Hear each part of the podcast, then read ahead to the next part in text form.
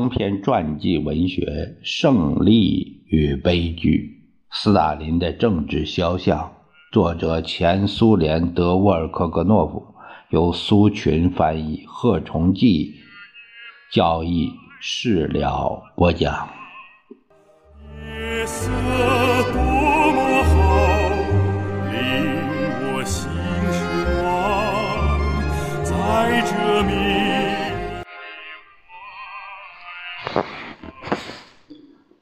我面前有一封接年近九十岁维拉·伊万诺夫娜·杰留奇娜从白采尔克维写来的信。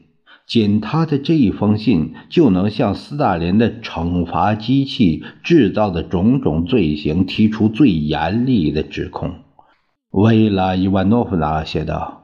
一九三七年一个恐怖的夜晚，有人来抓我的丈夫。他是一名矿工，完成四个劳动定额的斯达汉诺夫工作者。我想一定是抓错人了。来人对我说：“傻瓜，别哭哭啼啼，你的丈夫一小时后就回来。”可是十二年以后他才回来，而且成了一个残废。我带着年幼无知的孩子和年迈的母亲，什么苦都没吃过。这些苦不是笔墨所能形容的。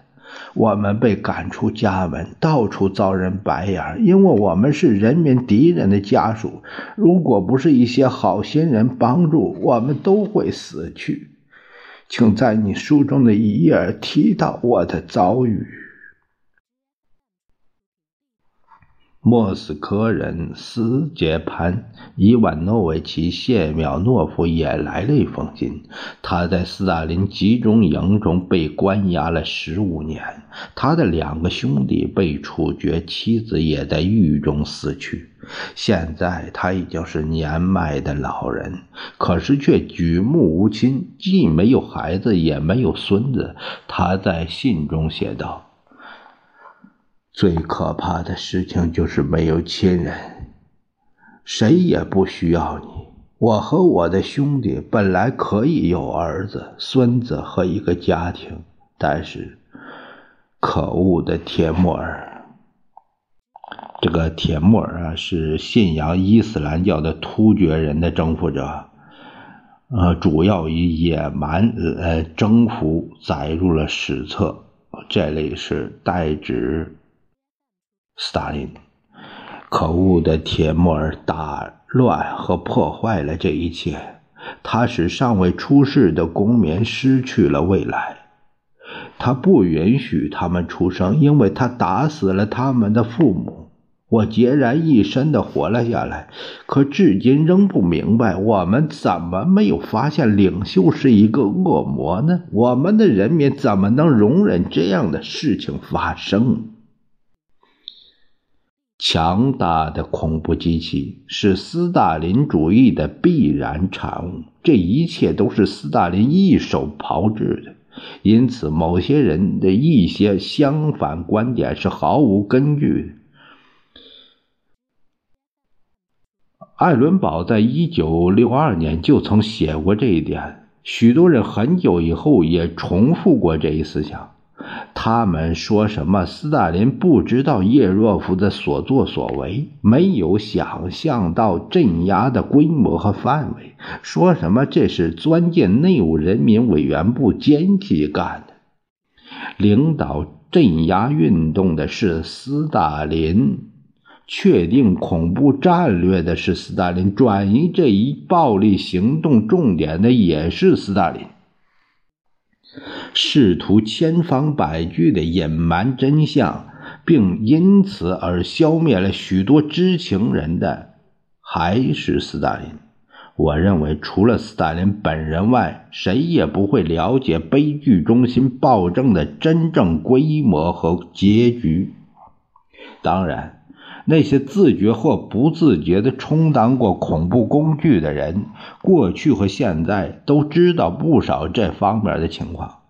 如上所述，在写这本书的过程中，我收到了读者的几千封来信。但这一类人的来信，我立即就能认出来。这这些信往往没有署名。下面我摘录几封信。斯大林就好比一名清洁工，清除了祖国的渣子。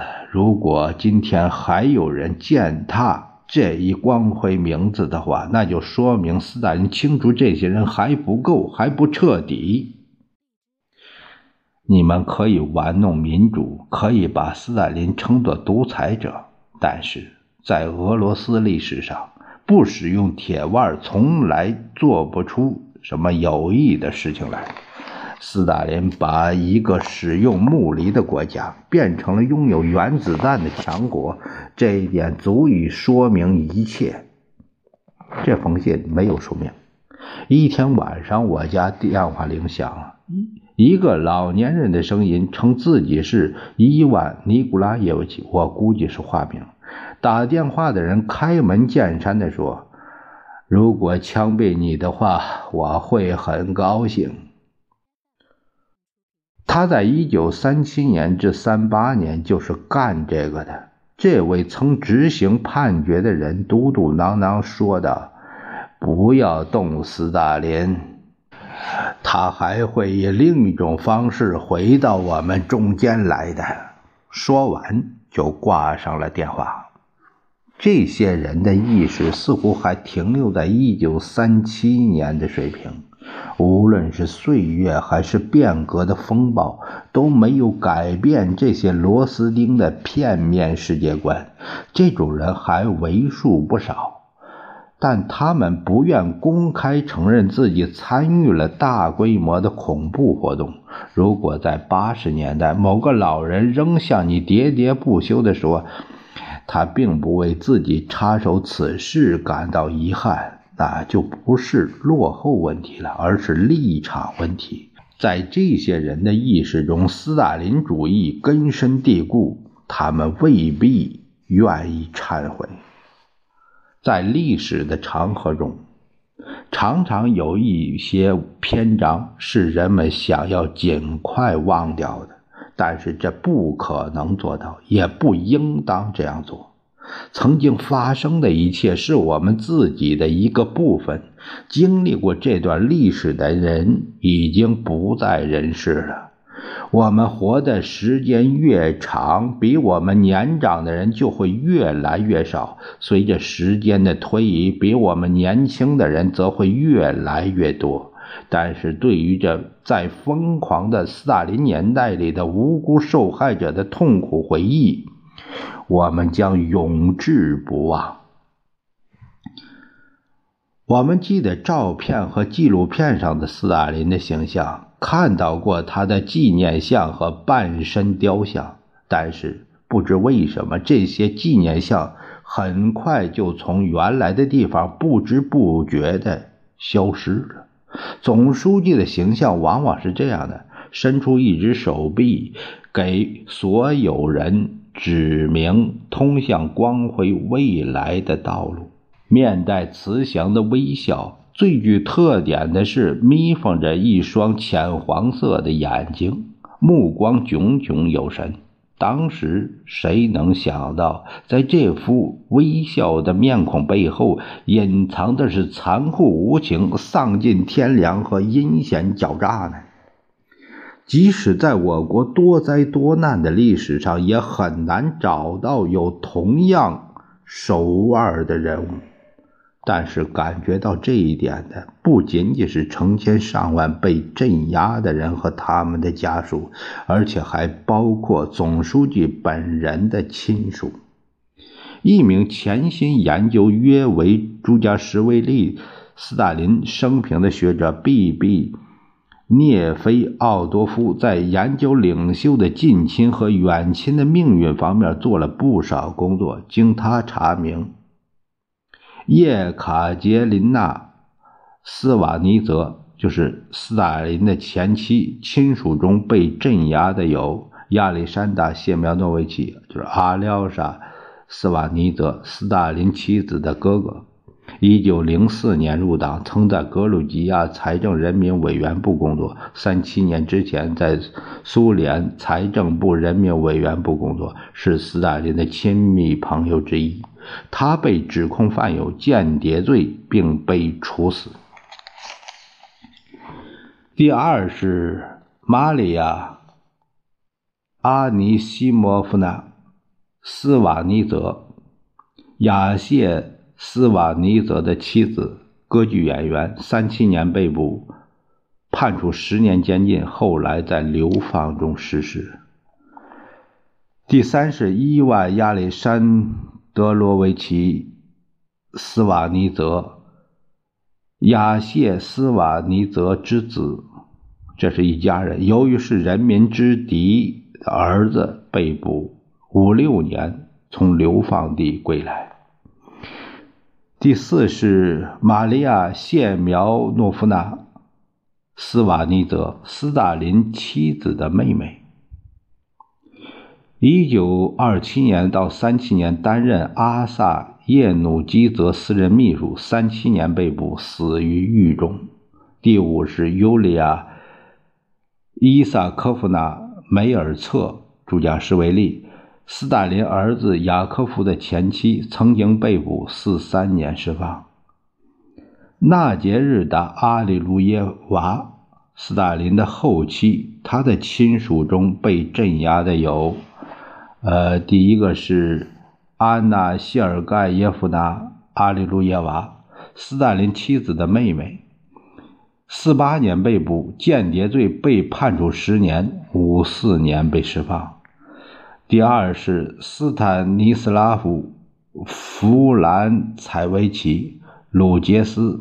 安谢阿里路耶娃的丈夫，外高加索和哈萨克内务人民委员部委员，联共第十五、十六、十七次代表大会代表，联共中央监察委员会、中央检察委员会委员。三八年被作为人民的敌人逮捕，四一年处决。第三个是叶夫根尼亚·亚历山德罗夫娜。阿里路耶娃四八年被捕，因间谍罪判处十年，五四年被释放。五四年被释放原因是斯大林死了，五三年死的。嗯，伊万阿里路耶娃就是阿尔泰斯基，呃，阿里路耶娃之子，二零年入党，社会主义农业报编辑，三八年被捕，在。谢雅阿里路耶夫的帮助下，四零年被释放。谢雅阿鲁耶夫的侄子伊万阿鲁耶夫的一本日记被保存下来。他被指控参与反革命组织，在四十号集中营服过刑。他在日记中提到自己的难友霍洛德科夫旅长、莫斯科军区某处处长。拉比杜斯以及年轻的小伙子彼得日拉。顺便提一句，彼得日拉被划为人民敌人的队伍，仅仅因为有一次在乌克兰共青团代表大会主席团中坐在科萨列夫身旁。后来得知，为了伊万帕夫洛维奇，他年迈的叔叔谢雅阿里。卢耶夫四处奔走，他不愿就此事哀求斯大林，而是找了贝利亚和科布洛夫。大概这是恶魔表示怜悯的唯一一次。斯大林的残酷无情，对谁都是一视同仁，对所有的人只有一个尺度：自己人和外人。熟人和亲属，中央的同事和陌生人，年轻的布尔什维克和老布尔什维克，目不识丁的农民和科学院院士，男人和女人。如果他们的举动打上了人民的敌人的印记，那么对于斯大林来讲，这些敌人就立即成了集中营的灰尘。只要叶若夫或贝利亚稍有暗示，说斯大林的亲属在从事有害的或某种反革命活动，斯大林的亲属中啊，间谍特别多，这也是可以理解。他们有最高级的信息来源。领袖会毫不迟疑地同意逮捕，通常是斯大林不会再过问这个人的下落。大概只有一次例外，有人告诉他，雅斯瓦尼泽被作为德国间谍判了死罪时，斯大林只冷冷地说了一句：“让他请求宽恕吧。”在临行前，向斯瓦尼泽转达了领袖的话。这位受害者感到十分惊奇，他说道：“我为什么要请求宽恕？要知道，我没犯任何罪。”于是，斯瓦尼泽被处决了。